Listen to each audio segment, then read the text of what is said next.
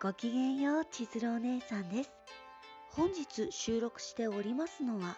2020年の11月3日です。日本では文化の日なんて祝日でございましたが、お姉さんはフル稼働だよって、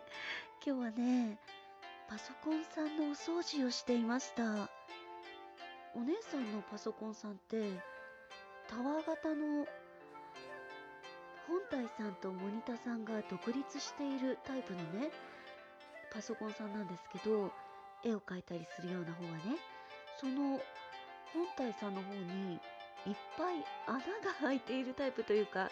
なんかねすごいホコリが入りやすいタイプのパソコンさんでね今今日初めてさすがに変な音するしと思って 解体しました。そのね解体する時にネジを外してその四角い箱の1枚だけ剥がさなきゃいけないんですけどその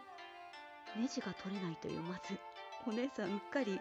パソコンネジ取れないって Google 先生にお尋ねしたらねまずねドライバーで外すんですけどドライバーの使い方から解説してくださっていてお姉さん全然知らなかったんですけどドライバーはネジに対して垂直に回しましょうねって。えー、すごい知らなかったって。ちょっとそこでまず感動してその次に回す力より押す力の方が強く使いましょうねって。えー、知らなかった。かっこ2回目みたいになって。ドライバーさんをグッて刺してこうくるくる回す時に強く押し付けて軽めに回すっていうその法則を知らなくて危うくネジの溝のところが潰れちゃうところでした。本当にページを作ってくださった方ありがとうございますと思いながら回してね。ブロワーっていう丸いこうラバーっぽい風船みたいになって先になんかくちばし？みたいなのがついてるのでキューって押すと空気が出てほこりを吹き飛ばすみたいな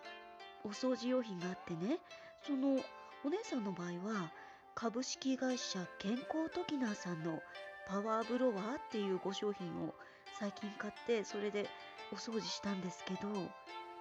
出るわ出るわほこりって 思ってちょっと恥ずかしいんですけどめちゃめちゃファンみたいなところにほこりが挟まっていてお姉さん今日